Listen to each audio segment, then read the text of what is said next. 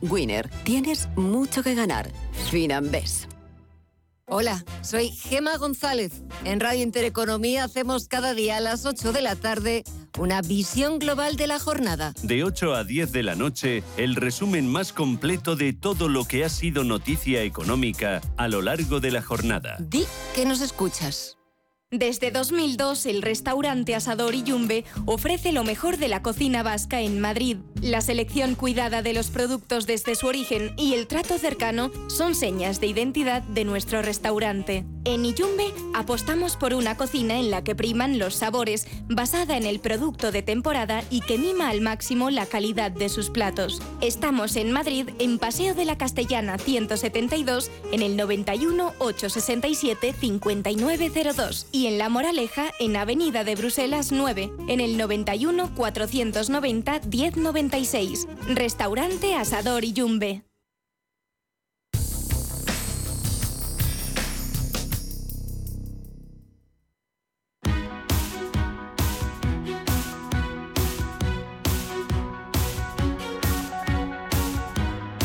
En Capital Intereconomía, el consultorio de bolsa.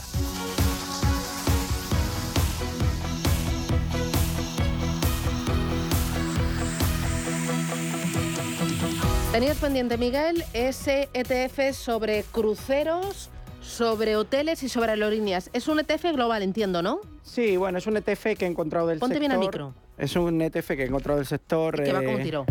Sí, es Hotel, Airline and Cruise. Eh, lo tenéis aquí. Fíjate qué triángulo ascendente, estos mínimos ascendentes y obviamente como los triángulos ascendentes Claro, y, eh, ¿Es un ETF de qué gestora? ¿Es de Vanguard? ¿Es de Invesco? ¿Es de JP Morgan? Mira, aquí viene ¿De Amundi? Defiance Hotel, pero no te sé decir Vale. de qué gestora es. Vale. No lo sé. El ticker es Cruz. Hay alguno otro, ¿eh? Pero tampoco hay muchos de, de lo que es de, no del sector turístico, sino que aglutina al final a los tres.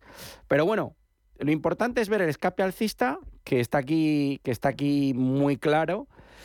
Y hemos roto con esa resistencia importante que tenía esto en la zona de 18. Al final, hoteles, lo está haciendo bien Marriott, Hyatt. Está mejorando mucho también el dinero relacionado superfluo, el relacionado con el juego. Las Vegas Sands, Wynn Resorts, está mejorando Carnival, Norwegian, está mejorando las aerolíneas, Delta Airlines. Ayer United Airlines daba resultados, si no me equivoco, al cierre y subía un 4% en el mercado After Hours. En fin, el sector empieza, empieza a funcionar y empieza a tirar, con lo cual hay que estar pendiente de él. Muy bien. Eh, vamos con Agustín. Buenos días. Buenos días. Dígame usted. Sí, en primer lugar un saludo para Miguel Méndez. Buenos días, eh, que hace Agustín. tiempo que no sé nada. Sí, buenos días, buenos días. Eh, vamos a ver, tengo Faes Pharma, Pharma comprado a 3,54. Eh, a ver qué opinas, por favor. ¿Qué opinas? Uf, es que todos los máximos y mínimos son descendentes. A ver, por darle un punto positivo, a ver, no, tiene muy buen aspecto. Lo único que aquí en la zona de 350 pues ha parado de momento.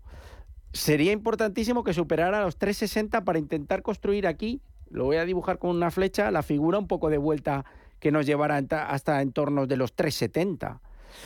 Pero de momento el aspecto la verdad es que es malo. No es que la compañía sea mala en sí, pero, pero la corrección ha sido fuerte. Y aquí la subida del IBEX no ha llegado. Con lo cual, eso nos indica que el valor no está fuerte, sino que está débil. Con todo, pues a esperar la ruptura de los 360 y ver si, si de nuevo eh, comienza el giro. La parada de la caída parece que ha llegado, pero necesitamos algo más. Agustín, me gustaría decirle algo más positivo, pero es que no lo hay. Voy ahora con Juan Manuel. Buenos días. Ay, qué mal soy. Hola, buenos días. Dígame. Hacía mucho tiempo que nos saludaba, señor Méndez. Miguel, ¿qué tal? Soy Juan Manuel. ¿Qué tal, Juan Manuel? Buenos días, ¿cómo estamos? ¿Te acuerdas con las predicciones aquellas de Peabody y todas aquellas? Bueno, bien, bien, vamos haciendo. Sí, mira, sí, te sí, llamo me, para acuerdo, per- preguntarte- me acuerdo perfectamente. A ver qué pelotazo nos traes hoy. Pues mira, te voy a dar dos, a ver cómo lo ves. Eh, te quiero preguntar también por una cuestión, ¿sabes? Vamos, a- mi hijo va a entrar en una en una cuenta fondeada. Si puedes explicar un poquito cómo va el tema y qué te parecen. Y mira, las, las acciones son IMAP, es Irlanda, Madrid, Albacete, Barcelona. Y la otra es ADPT, Alemania, Dinamarca, Pamplona, Tarragona. Muy bien. A ver cómo lo ves. Pues estupendo. Año y muchas gracias por todo. Gracias. Le colgamos rápido, que el sonido es muy malo. Ahí había un sonido más, más, más feo de, de- de fondo.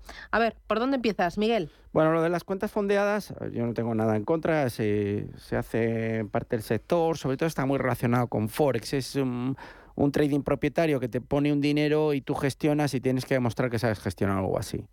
Bien, pero si quiere dar un salto serio, que su hijo seguramente que es bueno por toda la trayectoria que hemos ido viendo aquí en, en- en Intereconomía, de las predicciones que ha dado y demás, a gestora, que entre en primera división. Ahora mismo está en regional. Las cuentas fondeadas son regional. Si quiere meterse de verdad, pues que, que hable con alguna gestora. Pero bueno, adelante y me alegro un montón por las cosas buenas. En el caso de IMAP, em, a ver, no, no, no me sale aquí directamente el gráfico en Investing, pero sí estoy viendo la subida. Es una biotecnológica que cotiza en China. Fíjense que su opera alcista está dibujando con un soporte clarísimo en 3.33 y este escape es muy alcista. Eh, sería importante, fíjese, la ruptura de este nivel de 8,10. Ayer eh, vemos que ha caído un 7,31, pero sería importante la ruptura de niveles de 8. Todos los valores chinos han mejorado mucho. Ojo que el income es negativo y no tengo muchos ratios. El crecimiento próximos cinco años sí está en el 26%, pero esto es muy volátil. Y aquí hay que ver muy de cerca las compañías, o sea, las noticias relacionadas con la compañía, como la compañía como con, como con cualquier compañía de biotecnología, y más si es China.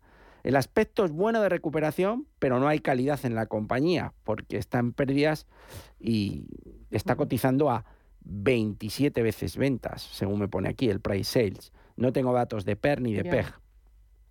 Especulativamente sí, pero... Pero no te, no te tienta. No, vamos a ver, es para especular, no es para, no es para a lo mejor una inversión tan a largo plazo, no es el que él sepa algo que nosotros no. Y luego nos preguntaba por esta, yo creo que es esto lo que ha sacado, no sé si es una compañía india, Adars Plants Protect, ADPP, le he entendido. No sé si es esta, porque me salían dos opciones. Eh, la otra es Aeroporte París, que no creo que, se, que nos pregunte por ello. Y yo aquí no veo gran cosa. Que nos detalle, porfa, en el chat de Inter o en el Twitter, etcétera, si es Vale. esto lo que pregunta. Que nos escriba al 609 22 47 16. Que nos escriba y que nos cuente, que le vamos a contestar. Vamos ahora con Alexander. Buenos días. Hola Susana, buenos días. Dígame. Buenos días, Miguel. Ya sé que han hablado del sector, pero bueno, me gustaría saber qué recorrido ve a, a IAG. Estoy dentro a 1.21 con un gran volumen de acciones. Gracias. Gracias, muy amable. Viaje. Este Vale. año ha volado. Fíjate que está aquí, sí, ha volado, nunca mejor dicho. Está aquí el segundo objetivo, lo ven en el gráfico, que yo lo tengo aquí como probable, el 1,80-1,90. Ya está dibujado hace unos días, va claramente al objetivo, pero es que el segundo módulo, yo, yo era más moderado que el final del módulo que está en torno a 1,96, el segundo módulo nos lleva cerca de 2. No se puede cortar de momento la, subida. Lo que sí que debería ir haciendo, si está en 1,21, caballero, es ir subiendo el stop y gestionando el stop. ¿Y dónde colocaría un primer stop? Pues mínimo en la zona de unos 60. O sea, ahí ya me aseguro 40 céntimos y más si tiene un volumen alto. Pero luego, según vaya subiendo, si sube un poquito más a la zona de 1,88, 1,90, yo colocaría un stop en la zona 1,76. O sea, vaya gestionando el stop, dejándole un 6-7% de recorrido hasta el precio, también hay que ver el gráfico, pero vaya consolidando ganancias. Vale. Voy a través del canal de YouTube. Carmelo dice, buenos días. Le pregunto a Miguel qué le parece entrar en ING en Holanda, en Intensa San Paolo y en ASML. Dice, si le gusta, le agradeceré que me diga el precio de entrada y stop loss. Gracias y saludos. Carmelo es. Voy a... ING, eh, Sí. ASML y Intesa. Sí, bueno, en el caso de ING, que lo tenemos en pantalla, he sacado la de Nueva York porque es la que más rápido he visto. ASML Holding, la tengo aquí. Otro por banca, Susana. Otro Ya, preguntando ya. por banca Ya para entrar. Otro nada. preguntando por banca para ya, llega entrar tarde. Así que lo finiquitamos. de 8 a 13. Vale. Para mí, el tren no ha llegado al destino, pero, pero, pero ya ha salido hace mucho tiempo. Con lo cual, sí podría irse a- hasta los entornos de los 14, 80, le puede quedar un euro, euro y algo antes de que consolide. Probablemente luego haya una corrección en los bancos, una corrección y, vuelven a tomar impulso. No significa que no puedan seguir subiendo, pero, pero una consolidación yo creo que deberíamos ver. ASML Holdings me encanta, fíjate qué figura más bonita. O sea, estamos, hemos roto resistencias. Eh, Además ya la revalorización desde la parte de abajo es muy interesante porque venimos de la zona de 360, hemos roto resistencia en 580, 615, esto va como un tiro. Y es que un valor con esta tendencia alcista a largo plazo en el que los directivos de la compañía saben muy bien lo que hacen y saben crear valor, no se les ha olvidado y estas correcciones hay que tomarlas para entrar. Muy Es un valor que yo tengo en la cartera modelo mía de este año. Vale. Voy ahora con Vicente. Buenos días. Sí, hola, buenos días. Bueno, lo primero, agradecer a Radio In- Intereconomía el gran trabajo que están haciendo. Yo les escucho todos los días desde hace ya muchos años y animarles a que sigan por ese camino. Gracias. Y a don Miguel, que nada, es un placer eh, escucharle. ¿eh? Y a ver si se viene al- alguna vez aquí por aquí por Oviedo, que aunque ahora mismo está mucho frío, se, se come bastante bien. Nada, nos vamos Bueno, para que- Oviedo y hacemos ahí el programa rápidamente. Miguel, ¿a que sí? Joder, sería un Genial. placer. Yo la, la- eh, la invitación a la fagada la pongo yo. Vale, estupendo. Nada, Además, que nos vamos. os voy a recomendar un restaurante, no me gusta hacer publicidad, pero para mí el mejor de Oviedo, uno de los mejores es Casa Lobato, Vale. 1898. Sí, Bueno, Sí, nada, sí, sí. habrá que ir, ¿no? Habrá que ir. Sí. Bueno, quería preguntarle, estoy en, en tres acciones en, en Supermicro Computer, el ticker es SMCI, en Academy Sport, el ticker ASO, y en Ipsos, el, el ticker es ISOS. ISOS. Nada más, muchas gracias. Muy bien, gracias. ¿Qué dices? A ver, me lo ha dicho tan rápido. Ipsos. Tengo Ipsos aquí en París. Eh, Academy Sport. Un segundo que lo voy a sacar. La tengo aquí. Vale.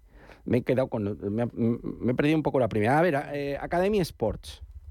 Esta es una compañía, al igual que Deckers Outdoor, con un comportamiento muy similar del sector de consumo cíclico, eh, con unos niveles muy buenos a nivel fundamental. Fíjate, PER 7, PEG 0,72, solo cotiza 0,67 veces ventas, con un crecimiento en los próximos cinco años analizado al 11% y una tendencia alcista. Esto es una joya. Caviar en estado puro de las que a mí me encantan con mínimos ascendentes. Por lo tanto, manténgala Vicente en cartera porque creo que seguirá subiendo y le seguirá dando alegrías. En el caso de Ipsos, exactamente igual. Es, para mí, eh, esto es otra, otra, otro valor de los que yo veo la tendencia y me encanta. Lo único que le digo, está súper alcista. Fíjate qué verticalidad, Susana, en la subida es que es, un espectáculo. Hemos pasado de niveles de 44 a 67, pero es que no flaquea en ningún momento, solamente un poco en el COVID y poco más. Eh, la subida es demasiado vertical. Yo, si estuviera dentro, lo que haría sería ir consolidando niveles y colocando stops de protección. ¿Dónde colocaría ahora el primero? Depende de dónde esté, pero la zona de 56, 80, 57 es un nivel ya para proteger. Deja ahí un 7-8% de distancia y deja correr el valor al alza. Pero bien por Ipsos. Muy bien, voy con la última llamada. David, buenos días. Hola, buenos días, ¿qué tal? Díganos. Eh, mir- eh, mira, yo llamaba, se lo han preguntado antes igualmente, eh, pero llamaba para que me comentara el analista si eh, Fuelcel y Mara eh, cree que todavía están para entrar. Bueno, Fuelcel que le ha dicho el, compañ- el, el, ante- el anterior oyente que estaba con figura de vuelta y Mara que, bueno, si la previsión del Bitcoin es 60.000, pues entiendo que todavía puede ser. Pero bueno, que me lo, me lo confirme. Gracias. Gracias. ¿Qué dices, Miguel? Bueno, el caso de, de Fuercel, nos han preguntado por ella, pero no hemos llegado a responder, Susana. Vamos a ver, la figura de vuelta es muy importante, de 2.50 hasta 3.50. Necesitamos romper este nivel. Niveles de 3.80 yo le diría al 4. Si rompe el 4, hay mucho recorrido, no hay que tener tanta prisa por entrar. A mí me gusta para estar ya dentro, porque además todas las compañías del sector, incluida Quantum Escape, baterías, que ayer cayó un 7%, pero están mejorando muy fuerte desde el arranque del año y hay mucho más recorrido al alza que la baja. Pistoletazo de salida a la ruptura de los cuatro, pero se puede estar ya, sí, se puede tener una cantidad y si rompe, mmm, incrementamos posición. Adelante con ella. En el caso de Mara, fíjate qué movimiento tan alcista. Es que lo comentábamos antes de 3,88, consolidación. Fíjate aquí en verano que con una subida del Bitcoin de 14 a 25, nos fuimos de 5 a 20 dólares. Yo lo que creo es que tiene que haber una consolidación antes de seguir subiendo. Fíjate, aquí pasa la recta directriz por niveles de 9,90. Debería consolidar y luego otro tirón fuerte al alza, pero no es lo mismo comprar a 3 que comprar a 9. No hay color. Exacto. Entonces, si va a niveles de 5 otra vez, se vuelve a poner 6, podemos plantearnos una reentrada. Ahora mismo es que el tren ha ido rápido. Entonces, no es que no confíe que vaya a irse a 20. Muy bien. Pero no es lo mismo la rentabilidad de, de, de 5 a 20 que de 9 a 20. Oye, ya estamos fuera de tiempo. Tres ideas clave que se tienen que llevar los oyentes que hoy han compartido el consultorio contigo. Bueno, que el mercado está de manera comportándose de manera lógica y diferente a la del 2022, que el aspecto es bueno, que hay muchos parámetros como confianza del consumidor que estaban mínimos que nos indican que la recesión es alcista y que, en mi opinión, si vemos que los precios continúan bajando, puede ser un ejercicio muy positivo y que todos los años que el SP500 ha caído más del 20%, en el año MITER ha habido subidas del SP en el año siguiente del 30% desde 1962. Es un patrón estadístico, no quiere decir que tenga que repetirse, pero ahí está. Muy bien, Miguel Méndez, analista independiente, gracias por los consejos, gracias por el análisis y que tengas un buen día. Abrígate mucho. Sí, hace mucho frío. Sí, hace gracias, frío, Susana. Estamos en invierno. Adiós.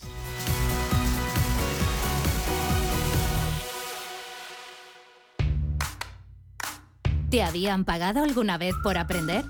Bueno, quizás tus padres te hacían algún regalito al finalizar el curso. Pero, ¿te habían pagado alguna vez 200 euros por aprender de trading? El broker IG lo está haciendo. Hasta el 31 de enero, IG está dando bono de 200 euros para operar en Turbo 24. ¿Cómo conseguirlo? Abrir cuenta real, hacer el curso de tres vídeos tutoriales y aprobar el test final. Más información en IG.com. El trading de Turbo Warrants, productos cotizados, está asociado a un riesgo elevado. La dirección de Radio Intereconomía no se responsabiliza ni comparte necesariamente las opiniones y consejos de sus colaboradores o las realizadas por terceros ajenos a este programa.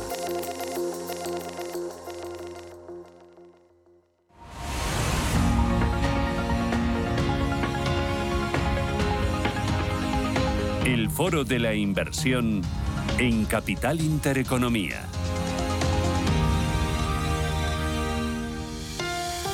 Y hoy en el foro de la inversión les vamos a presentar Crea Inversión y lo hacen dos de sus socios de la oficina en Madrid. Son David López Dalama. David, ¿qué tal? Buenos días, bienvenido.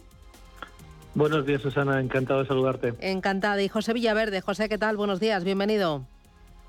Hola, buenos días. Eh, oye, ¿qué es lo que hacéis en Crea Inversión? Pues mira, Susana, te contamos un poco. Eh, Crea Inversión es una firma independiente que nos dedicamos al asesoramiento en, operaciones corporativas, es decir, en, mandatos donde queremos ayudar a comprar o vender una empresa o ayudar en, ampliaciones de capital. Esto nosotros nos enfocamos en lo que se llamaría el, mid-market, es decir, eh, operaciones donde tienen más de 10 millones de, valor y asesoramos a, a todo tipo de clientes. Yo creo que desde empresarios, a emprendedores, a, grandes corporaciones. Eh, como firma, si quieres, nosotros iniciamos la actividad hace más de 10 años, ¿vale? Y, en este tiempo, pues pues hemos cerrado pues más de 100 operaciones en, los últimos años, lo que nos posiciona pues como una de las compañías de, referencia en, eh, en, este campo eh, los últimos años. ¿no? Yo, yo, creo que al final, como, como conocerás muchas muchas firmas de este tipo, Susana, para que te quedes con tres ideas, yo creo que, que nos hace diferente, pues, pues uno, que, tenemos una capilaridad geográfica por, con oficinas en, en Madrid, Pamplona y Barcelona y con un equipo de, de 25 personas repartido entre las tres oficinas.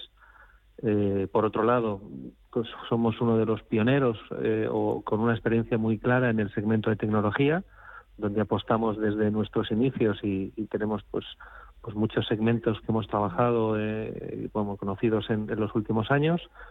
Y por último pues pues el hecho de ser una compañía independiente pues eh, nosotros hemos querido dar un enfoque de asesoramiento boutique es decir pues, pues, un asesoramiento cercano con una visión más de largo plazo con un apoyo de un equipo senior muy involucrado en todos los proyectos.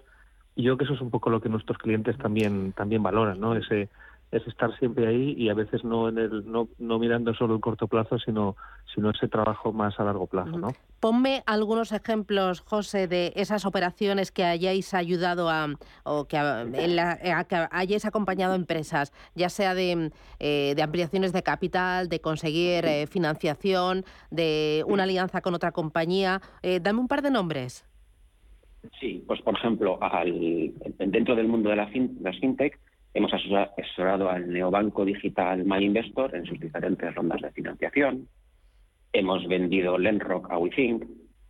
Hemos asesorado a Telefónica Tech en, sus últimas compras en el Reino Unido y en España.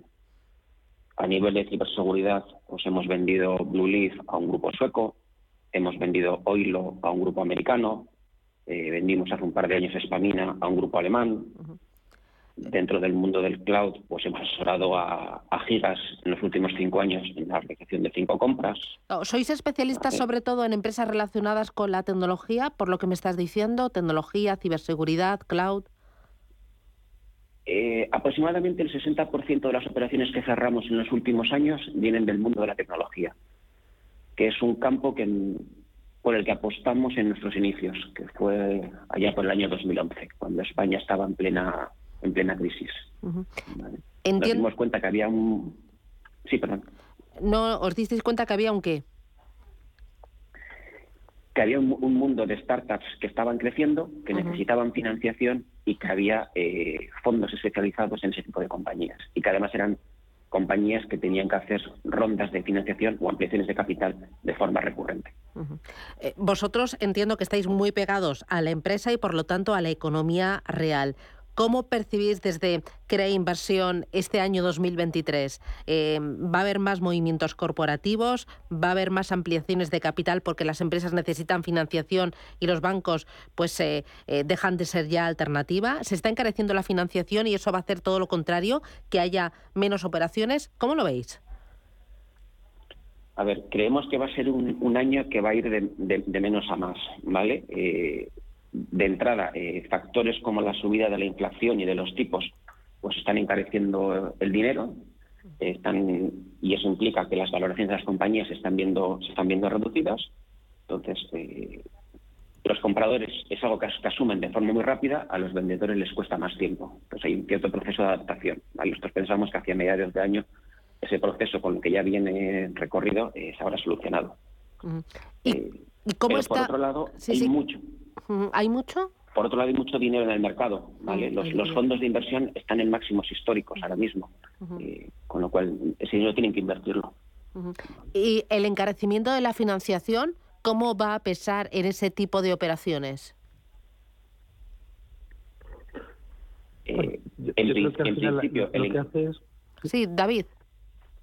Sí, yo creo que en principio lo que hace es, es una, la subida de tipos implica un, mayor coste de capital. Y el mayor coste de capital hace que los flujos de caja que esperas a futuro pues tengan un, un menor valor y por tanto el, múltiplo que estás dispuesto a pagar como inversor pues se ve reducido. ¿no? Entonces ahí es donde está el, el, gran impacto que, que nosotros vemos. Obviamente eh, también existe un periodo, una cierta incertidumbre por otros motivos, pues pues eh, pues la guerra de Ucrania todavía pues existe y, no sabemos cuándo tiene fin de, terminar no eh, eh, la, inflación pues pues tenemos un contexto que todavía no se ha normalizado. Tenemos subidas de precios de materias primas de costes laborales. Nosotros pensamos que ese tipo de elementos se van entre comillas a ir digiriendo a lo largo de este año de forma que hacia segunda hacia la segunda mitad del año vemos un mayor nivel de actividad eh, unido a lo que decía José, es decir, que, la realidad es que con, en los últimos años con ha habido una gran liquidez en el mercado, existen muchos fondos de inversión, ya sean tradicionales o, de tecnología, lo que permite que, y que tienen una necesidad barra obligación de invertir por sus estatutos. Por tanto, eh, digamos, yo creo que los, lo que sí queremos transmitir también es que los buenos proyectos, ya sean en el ámbito generalista o no generalista, que tengan equipos sólidos, que tengan planes de crecimiento, eh, se van, van, a, van a tener capital. O sea, creo que mm. lo que sí vemos es que el inversor, con todos los acontecimientos que ha sucedido, se ha vuelto más selectivo, es más prudente, se involucra más en los procesos de due diligence eh, y yo creo que eso es un poco lo que ha hecho que los procesos tienden a, alargarse. Quizás haya una haya habido una pequeña ralentización, pero no, no, no parada de, la actividad de imagen. Eh, vosotros arrancasteis en el año 2011. ¿Ha cambiado mucho la necesidad y el tipo de empresas a la que asesoráis y a las que acompañáis en estos años, en estos 11 años? Sí, la verdad, la verdad que sí. La verdad es que eh, cuando empiezas a mirar hacia atrás, como te decía José, nosotros aparte del, del sector de tecnología, eh, el otro 40% son sectores tradicionales. O sea, por ejemplo, nosotros hemos asesorado a Pi Partners en la adquisición del grupo BM en la, en la zona norte y trabajamos pues compañías como Azcoyen o, diferentes grupos en el sector de alimentación o, por ejemplo, cartonaje, donde tenemos mucha experiencia. Claro, nosotros cuando salimos, eh, creo que el contexto de, de, operaciones de venta, pues, pues había una gran incertidumbre. El inversor internacional no sabía cuál era la situación en el mercado español. Eh, por otro lado, eh, las empresas quizás lo que más necesitaban era un apoyo, un asesor de cabecera cercano que les ayudara a hacer esas negociaciones y refinanciación, es decir, eh, unas operaciones más de, de, estructuración de la deuda que de estructuración de los fondos propios para asegurar pues oye, que tenían el capital para pasar el bache, el desierto ¿no? que había en aquella época y, eran capaces de, de, seguir hacia adelante ¿no? Y, dar esa confianza a las entidades financieras que, que, les habían respaldado hasta la fecha. En tecnología, claro, nos encontramos con un universo pues cuando nosotros eh, eh, empezamos el ecosistema no estaba tan maduro. Obviamente ya existían compañías como Privalia, que recordarás, pero, pero sí que eh, el tipo de operaciones que hacíamos en aquel momento era más rondas de financiación, ayudar a que las compañías eh, el siguiente salto de crecimiento. Y ahora la realidad el que el sector está mucho más maduro y nos encontramos pues compañías como Gigas pues que apuesta por nosotros para que les ayudemos a hacer eh, oye, sus decisiones de inversión y de crecimiento a compañías pues donde los fondos de inversión pues eh, deciden que ya es el momento de salir y quieren buscar el siguiente socio que dé apoyo al proyecto. Eh, ha cambiado, ha cambiado la verdad es que bastante. Oye, para terminar, el equipo, ¿quiénes sois en eh, Crea Inversión? Porque tenéis oficinas en Madrid, pero también en otras más provincias de España. Cuéntanos quiénes sois, quiénes formáis el equipo. Sí, yo, creo que te diría que, somos un entorno de 25 profesionales. Eh, tenemos oficinas en Pamplona, eh, donde tenemos un equipo, eh, varios de nuestros socios. tenemos oficinas también en Barcelona. Yo te diría que somos en, torno a unos 12 personas de, equipo senior, ¿vale? entre los 40 y 50 años, junto con un equipo junior que nos apoya en todas las operaciones. Yo creo que ese, ese mix, que sea casi un 50%, de, de equipos senior los hace bastante diferentes a, otras oficinas. No sé, José, si quieres añadir algo más. No, totalmente de acuerdo. Yo creo que es uno de nuestros puntos diferenciales. Pues enhorabuena al equipo, enhorabuena por el trabajo y enhorabuena a todas esas empresas a las que habéis asesorado, ayudado y acompañado a crecer. David López Dalama y José Villaverde, desde Crea Inversión, gracias y a seguir trabajando y creciendo. Un abrazo. Hasta pronto. Muchas gracias. Adiós, chao, chao.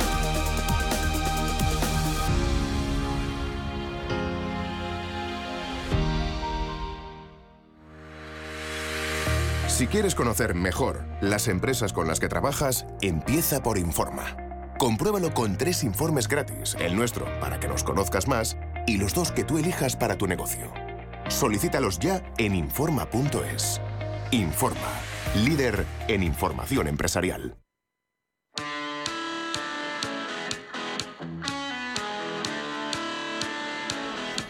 ¿Eres autónomo o tienes una pequeña empresa? Entonces seguro que para ti es importante poder trabajar desde cualquier sitio y que tus empleados tengan la libertad de poder conectarse tanto dentro como fuera de la oficina. Orange reinventa sus tarifas Love Empresa para ayudarte con tu negocio. Ahora incluye nuevos beneficios como la herramienta Microsoft 365 para que tus empleados puedan estar conectados, estén donde estén con total libertad. Si tienes un negocio, no lo dudes, descubre ya este y otros beneficios de Love Empresa llamando al 1414. Las cosas cambian y con Orange Empresas, tu negocio también.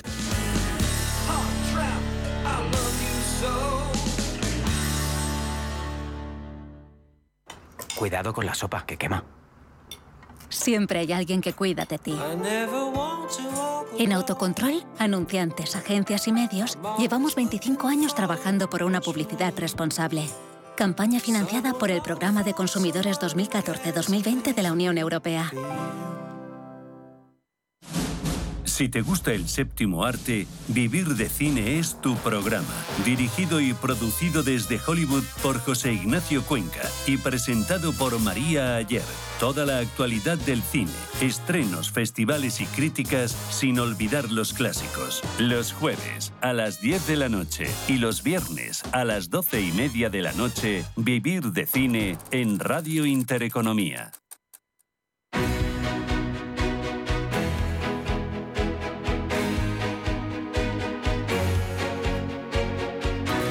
En Capital Intereconomía, Consultorio de Fondos. Consultorio de fondos con Félix González, que es socio director general de Capitales Familiar EAFI. Félix, ¿qué tal? Buenos días. Hola Susana, buenos días. ¿Todo bien? ¿Y vosotros? Muy bien. Oye, ¿qué tal estás viendo el mercado? ¿Esto no va demasiado deprisa? ¿No hay demasiado optimismo? Hay demasiado optimismo, ha ido demasiado deprisa. Eh, es cierto, el mercado parece que está viviendo una realidad paralela a la que nosotros vemos y que coincide bastante con la que también están viendo los bancos centrales y sobre la que están advirtiendo los bancos centrales. Pero, pero bueno, el mercado sigue confiando en que, en que la inflación se va a reducir de forma rápida y temprana en los próximos meses, que los bancos centrales no van a tener que, que apretar demasiado mm, o mucho más las tuercas y por lo tanto que el impacto negativo en términos de crecimiento va, va, a ser contenido. Incluso ya el mercado empieza a descontar que no va a haber recesión ni en Europa ni en Estados Unidos y, como bien apuntabas, y estoy de acuerdo con, tu planteamiento, creo que el mercado está yendo, está siendo demasiado optimista en estos momentos. Mm, hoy estamos viendo que eh, en este arranque de año están funcionando muy bien los bancos, pero también están funcionando muy bien todas las compañías ligadas al turismo. IAG, por ejemplo, es la mejor aerolínea europea en bolsa. Lleva una subida este año superior al 27%. ¿Hay algún fondo o alguna temática de inversión que englobe turismo y cómo lo ves de cara a los próximos años. ¿Te parece una alternativa interesante? Bueno, vamos a ver, yo creo que hay dos cosas ahí. Primero que, el mercado en este, en este movimiento, que yo creo que ha sido un movimiento poco profesional, en el sentido de que, de que no estamos viendo el dinero institucional detrás de, de, este, de este último rebote, sino que yo creo que tiene es un, es un rebote con, con características muy, muy especulativas de, de, de aprovechar el, el, movimiento alcista de corto plazo y em, eh, lo que dure no hasta hasta que se imponga la realidad si finalmente la realidad que se impone no es la que está descontando el mercado esa realidad tan tan favorable como comentábamos antes. Y en esta línea lo que hemos visto es que em, el, el, dinero ha entrado, ese dinero especulativo ha entrado fundamentalmente en aquellos sectores y en aquellos valores que habían sido más castigados en los meses anteriores por el deterioro de las perspectivas cíclicas, por, por, por, la incertidumbre generada por, por la subida de los tipos de interés de los bancos centrales. ¿no? Y en este sentido, el sector turismo eh, y las aerolíneas habían sido, como, como digo, uno de los sectores más castigados y es donde ha entrado el dinero. Al final, eh, desde un punto de vista más, más fundamental, cíclico, va a depender mucho de lo que comentábamos anteriormente, de si finalmente la economía mundial y sobre todo las economías occidentales entran o no en recesión, si el consumo se debilita de una forma más, más preocupante o no, en función de del, del dónde toque en techo la subida de los de los tipos de interés. Yo en este sentido soy prudente y con una subida tan intensa en tan poco tiempo desde luego que aprovecharía para tomar algo de beneficios, porque además en las últimas jornadas eh, se puede ver que, el mercado se ha quedado parado en los, los, índices principales se han quedado atascados en zonas importantes de resistencia de medio y largo plazo, no consiguen romper en esos niveles. Estamos esperando todos a ver cómo avanza la campaña de publicación de resultados del, cuarto trimestre que acaba de comenzar. También las reuniones de los bancos centrales de la Reserva Federal y del Banco Central Europeo de finales de, enero y principios de febrero. Entonces, bueno, yo, yo sería prudente en este sentido y con una plusvalía acumulada tan importante en tan corto tiempo tomaría beneficios. Ya. Em, respecto a algún vehículo, hay, hay ETFs que, que invierten en, en, en, todos los sectores y también en, en, lo que se llama precisamente ocio y turismo, ¿no? O sea que yo utilizaría un ETF para aquellos oyentes que quisieran que quisieran jugar esta temática de cara a las próximas semanas y los próximos meses. Mira, me preguntan por otra temática. Dice, buenos días, fondos temáticos de robótica o de inteligencia artificial, ¿cómo los ve? Bien, vamos a ver, yo creo que es un, es un segmento a tener en cuenta de cara de cara al futuro y que, que debería estar en, en, una cartera diversificada con, con un peso relativamente relevante en tecnología. Eh, el problema que, hemos encontrado en el pasado en este tipo de, fondos es que al final no hay compañías específicamente dedicadas a esto, sino que, que al final te encuentran los nombres de las grandes tecnológicas de siempre que en los últimos años han diversificado eh, parte de su actividad hacia, hacia, estos segmentos como posibles segmentos de crecimiento, ¿no? Eh, pero, pero compañías específicas de estas mm, que hayan demostrado también una trayectoria operativa eh, positiva no, no, no hay, ¿no? O no, o no son muy, muy grandes, ¿no? muy representativas, ¿no? Entonces hay que tenerlo en cuenta, pero también hay que tener en cuenta que de momento ahí lo que nos vamos a encontrar fundamentalmente en este tipo de, ETFs, por ejemplo, que también los hay, eh, son, nombres ya, ya conocidos y, como digo, muchos de ellos las grandes tecnológicas de siempre. Ya. Eh, me interesa también, eh, renta fija es como la niña bonita de todo este ejercicio. Renta fija sí, renta fija con condiciones. ¿Qué expectativas tenemos que tener para un vehículo de renta fija? Bueno, más que la niña bonita es la promesa, ¿no? Eh, para este año, ¿no? Es decir, yo creo que hay que hay un consenso bastante generalizado por parte de los de los gestores y de los asesores eh, que pensamos que, efectivamente si este año la, subida de tipos de interés por parte de los bancos centrales toca techo hacia primavera o principios de verano y son capaces, al menos mm, no de contener, pero hasta el nivel objetivo, pero sí por lo menos eh, afianzar ¿no? una tendencia a la baja de la tasa de inflación y que esta inflación no se convierta en, estructural o, que siga eh, aumentando a nivel endógeno, pues eh, no cabe duda que, en el mercado de renta fija vamos a ver eh, grandes oportunidades, eh, sobre todo lo comentábamos en, nuestra última intervención, ¿no? En, la deuda pública de duraciones elevadas, de riesgo elevado, lo vamos a ver también, por ejemplo, en los mercados emergentes, que, que, la renta fija emergente, pues en un entorno de recuperación cíclica de bajada de tipos, sobre todo de los tipos del dólar, también lo hará mejor, etcétera, ¿no?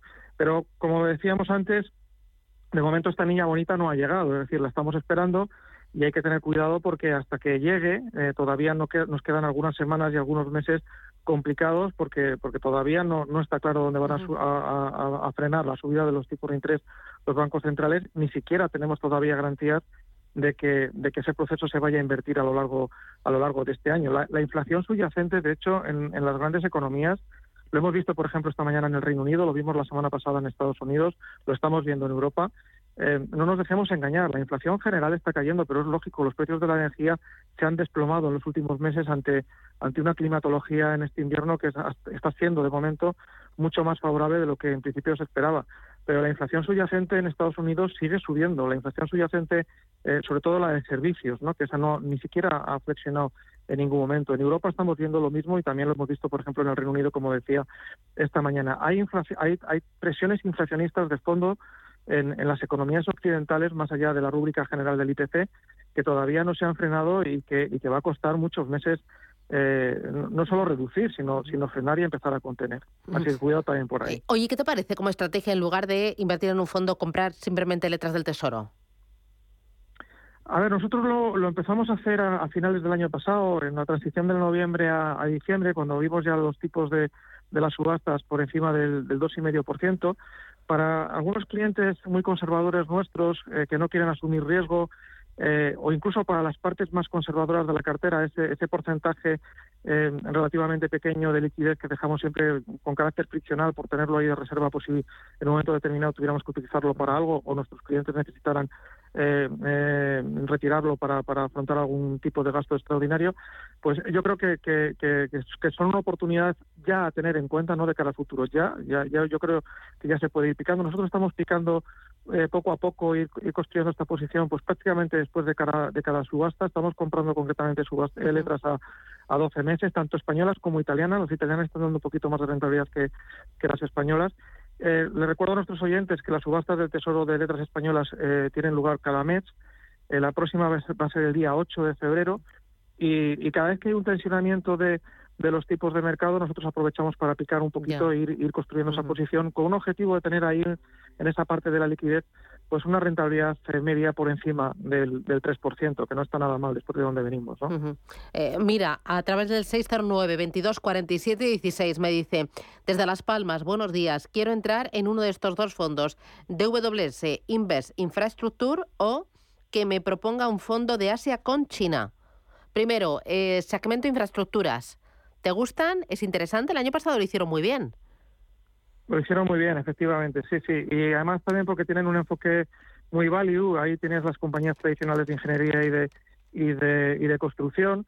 Este año lo siguen haciendo bien em, y, bueno, pues se, si a nivel político se aplicara una política de, compensación de, la política monetaria restrictiva, una política fiscal expansiva bien dirigida, es decir, eficiente para en términos de crecimiento y en términos de, generación de ingresos, eh, es decir, que no sea gasto superfluo que no va a ningún lado, ¿no?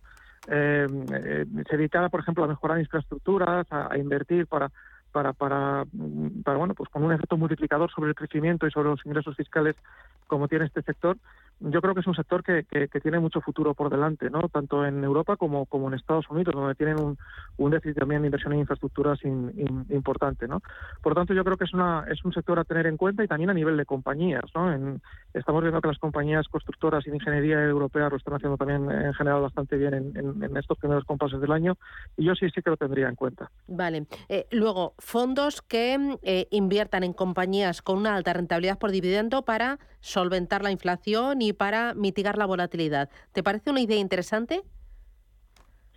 Eh, sí, y especialmente eh, si, si en, eh, en, las próximas semanas o en los próximos meses viéramos un nuevo impulso bajista del mercado, es decir, que no los grandes índices no fueran capaces de superar estas resistencias de medio largo plazo a las que se están enfrentando en estos momentos. Entonces ahí, para aquellas posiciones de, renta variable que, que, se quieran mantener, que nunca nosotros no estamos obligados a mantener, ni nuestros oyentes estamos obligados a mantener sí o sí mm, posiciones en renta variable en cartera. Los fondos de renta variable no tienen otro remedio que hacerlo porque por folleto están obligados a estar prácticamente invertidos en su, en su totalidad porque, porque para eso son fondos de renta variable. Pero, pero bueno, bueno, si, si algún oyente nuestro viera que el mercado vuelve a retomar un impulso bajista y quisiera mantener, no obstante, una posición de su cartera en, en renta variable, pues estos, estos fondos con, con, un sesgo más value y de alta rentabilidad por dividendo, pues eh, podrían hacerlo relativamente mejor, que no quiere decir que no lo vayan a hacer mal. Es decir, que al final, si, si los mercados de renta variable caen y, caen de una forma otra vez importante, eh, bueno, pues estos, este tipo de compañías caerán menos en, en, bolsa, pero, pero caerán también, ¿no? Porque al final cuando, cuando el mercado en su conjunto se había arrastrado a la baja, es, muy difícil que, que, que, un grupo amplio de compañías se sustraiga a esa tendencia, a esa tendencia bajista. ¿no? Y lo contrario cuando el mercado se recupere. Ahí lo que tendremos que hacer es soltar las compañías value y los fondos de más sesgo value que tengamos en cartera y cargar sobre todo en, los growth, ¿no? especialmente cuando el riesgo de subida de tipos de interés haya desaparecido, porque como estamos viendo también en las últimas semanas y en los últimos meses, el, sector growth, sobre todo las grandes tecnológicas que están muy, muy ajustadas por valoración, son especialmente sensibles a, a, la subida de los, de los tipos de interés. ¿no? Entonces, bueno, ese, ese juego, ¿no? para, insisto, siempre que uno quiera mantener renta variable, incluso en un mercado eh, en tendencia bajista, ¿no? que yo obviamente eh, por principio lo que haría es, si, si, veo que el mercado gira a la baja nuevamente y, se nos va para abajo, pues eh, saldría de renta variable y esperaría para recomprar más abajo. Mm, em, y luego, ¿qué te parecería algún fondo de inversión que tenga como subyacente o que tenga incluido en cartera oro? ¿Los hay? Mm, en general, específicamente no. hay fondos de materias primas eh, que tienen que tienen eh, bueno pues pues eh, algún sesgo mayor hacia hacia o de metales que tienen algún sesgo hacia, mayor hacia hacia oro pero no específicamente. Quizás el que el que tiene un, un peso mayor sería el, el BGF World Gold el BGF World Gold vale que lleva nombre de oro pero no es solo oro lo que tiene, aunque mayor mayoritariamente son son mineras, invierten compañías mineras de oro y de, y de plata, y, fundamentalmente en eh, compañías cotizadas en la Bolsa de Canadá, Estados Unidos y Australia, como no podía ser de otra forma, de otra, por otra parte, ¿no? porque es donde están las mayores, las mayores compañías productoras de oro y de, y de plata. Ya, eh, y luego, eh, gestión española o gestión internacional para una cartera, imagínate, europea o una cartera ibérica. O las carteras ibéricas ya no hay ni española ni internacional, ¿me vas a decir o qué? Sí, no, es que vamos a ver, a mí me da igual de, de dónde sea eh, el fondo. Lo que yo quiero es que el fondo sea bueno, ¿no? Me da igual cuál sea el pasaporte del gestor. Lo que quiero es que lo haga bien, ¿no? Entonces, eh, y perdóname que te haya interrumpido, Susana, pero mm, creo que, que Iberia es, es, un mercado muy limitado. Es decir, que si el fondo invierte solo en Iberia, yo, yo no lo haría me iría más hacia, hacia la parte europea, si te he entendido bien cuando te he interrumpido, eh, pero, pero no con un pasaporte necesariamente por parte de los gestores o de la gestora español. Es decir, hay, hay gestores buenos españoles y hay gestores buenos europeos y, en todas las nacionalidades. ¿no? Eh, entonces, yo sí que me iría, podemos utilizar, y además han demostrado durante, durante el año pasado nuestros, nuestros gestores de value, por ejemplo, españoles, que lo han hecho muy bien, eh, invirtiendo no solo en Iberia, sino también en, en, sus, fondos eh, europeos, eh, y, y, por lo tanto, bueno, pues, pues mm, aprovechemos también que tenemos ese know-how y esa, y esa experiencia de nuestros gestores en value, sobre todo en value, eh, que, no solo invierten en Iberia, sino también en, en, compañías eh, europeas. ¿no? Pero no porque sean españoles, sino porque eh, si vamos a entrar en Value, nosotros tenemos muy buenas gestoras independientes con ese sesgo en, España que lo hacen también o mejor que, que los europeos. ¿no? y, por ejemplo, dentro del Value español, ¿qué te gusta? Bueno, pues por ejemplo, en, en fondos dices. Sí en fondos o pues por ejemplo los fondos de Z Valor que, hemos visto que lo han hecho muy bien pues pues eh, serían unos de los que nosotros tendríamos en, en, cartera eh, llegado llegado el momento no nosotros ahora mismo no lo estamos haciendo porque como como vengo comentando creemos que, el mercado no va a ser capaz de romper estas estas zonas de resistencia de medio y largo plazo eh, que se encuentra y que vamos a ver más pronto que tarde un nuevo impulso bajista no pero pero cualquiera de las gestoras que conocemos pues Magallanes Z Valor etcétera lo, lo han hecho muy bien y lo saben hacer muy bien y tienen muchísimos años de experiencia y lo hacen también o mejor como que, los gestores valiosos europeos. Pero insisto, no no en los fondos específicamente de Iberia, sino en los fondos en los fondos más más eh, europeos, ¿no? más más globales en este sentido. Eh, para el ahorrador más conservador, ¿le estás aconsejando que mantenga liquidez a día de hoy? Sí, sí, sí. Nosotros de hecho en nosotros en nuestras carteras de, de, nuestros ahorradores, vamos, nuestros clientes conservadores, pero también los moderados, incluso los más los más agresivos, ahora mismo tenemos un porcentaje históricamente alto de liquidez en, en la cartera. Eh, eh, como digo, estamos esperando, vamos vamos tomando posiciones muy muy selectivas en algunos valores, en, en, algunos fondos, en algunos trackers, pero pero en general ahora mismo estamos muy por debajo de nuestros eh, de nuestros niveles, digamos, estratégicos de inversión y, y, de riesgo, ¿no? Y si me, si me permite, Susana, me gustaría invitar una vez más a nuestros oyentes a que se suscriban gratuitamente a nuestros informes de análisis y de fondos y ahí pueden lo pueden hacer solo con su email sin ningún compromiso a través de nuestra página web y ahí pueden ir siguiendo un poco pues estas estas opiniones que tenemos de mercado y que, y que, vamos comentando cada, pues, Félix González desde Capitalia Familiar AFI gracias por las claves los consejos y la formación. Cuídate y hasta la próxima. Muchísimas gracias Susana. A vosotros cuidados hasta luego y nos vamos directamente a Fitur 2023, el salón turístico por excelencia de España, de Europa y del mundo entero. Se inaugura este miércoles y nosotros, Capital Intereconomía y Radio Intereconomía, está ya allí. Rubén Gil, ¿qué tal? Buenos días. Muy buenos días, Susana. Y no sé si el sonido va a ser bueno porque estoy empezando a notar inhibidores y que la frecuencia empieza a cortarse porque estamos a punto de recibir a los Reyes en este pabellón de 9 y FEMA. ¿Me oyes bien? ¿Se escucha bien la conexión? Muy bien, perfecto. Eh, ¿Qué se espera para el día de hoy? Eh, a punto de llegar los Reyes, pero va a ser toda una semana y una jornada marcada por cumbres, foros, mesas redondas, entregas de premios, celebraciones. Para hoy, ¿qué hemos preparado y qué es lo que vamos a ver en Fitur? Pues una, jornada intensa, una jornada maratonera, como dices, que arrancaba hace unos minutos cuando llegaban aquí a IFEMA, a Fitur, a esta edición 43, los Reyes de España, que están en un pabellón aquí al lado y estamos a la espera de recibirlos en este pabellón 9. Estamos justo en, la, en el stand de la Comunidad de Madrid, grande, espectacular, como siempre, enfrente del Tour España y estamos en la parte de las comunidades autónomas, que son protagonistas en esta feria, como siempre, ocupando la mayor parte de esos ocho pabellones que forman parte del Fitur este año. Como ya contábamos esta mañana, pues una superficie muy parecida a la anterior a la pandemia, la del año 2020, que fue la última que se celebró en normalidad, y calculando las distancias y los tiempos, porque estamos bastante lejos ahora mismo de eh, nuestro stand, que está en el pabellón 4, el stand de Radio Intereconomía, en el que vamos a estar aquí desde hoy hasta el próximo viernes haciendo programación en directo. Nosotros arrancamos a las 11, vamos a hablar con la Comunidad Valenciana, vamos a hablar también con la Organización Mundial del Turismo, vamos a hablar con Castilla y León, que nos va a visitar el consejero de Turismo de Castilla y León, y vamos a recibir también a Japón para que nos cuente qué es lo que está ofreciendo en esta feria de Fitur. Se empieza a ver movimiento ya, Susana, en este pabellón 9, empieza a llegar gente de seguridad y es que están a punto de llegar los los Reyes. Así que en cuanto los tengamos por aquí, daremos inaugurado de manera oficial Fitur y nos vamos corriendo a nuestro stand para empezar pues allí después del boletín de las 11. Eso, pues ahí estaremos. Gracias, Rubén. Boletín informativo y regresamos en Capital Intereconomía con ese programa especial dedicado a Fitur. Desde IFEMA vamos a hablar con numerosos expertos, con protagonistas del sector, cadenas hoteleras, asociaciones también relacionadas con el turismo, aerolíneas. Bueno, vamos a tomar el pulso a una de las patas más importantes de la economía en aportación al PIB y en aportación también al empleo. Especial en Capital Intereconomía Confitur en el centro.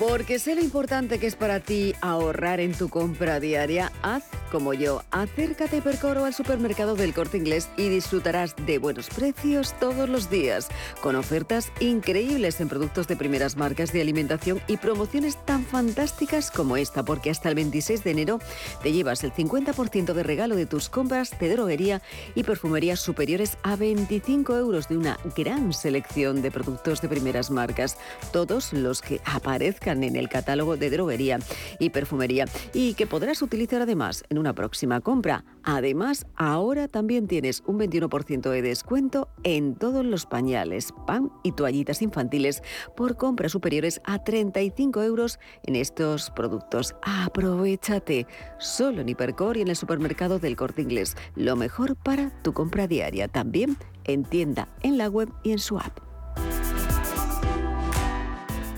¿Está buscando a alguien que valore sus finanzas?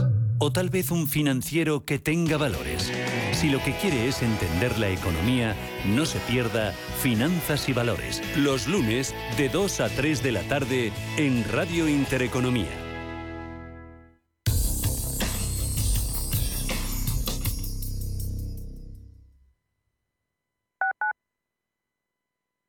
La situación de mis padres en ese momento era una situación un poco difícil y luego el haber tenido que contratar a un cuidador no les llegaba a final de mes. Pues mira, la hipoteca inversa fue un antes y un después. Si tienes más de 65 años y vivienda en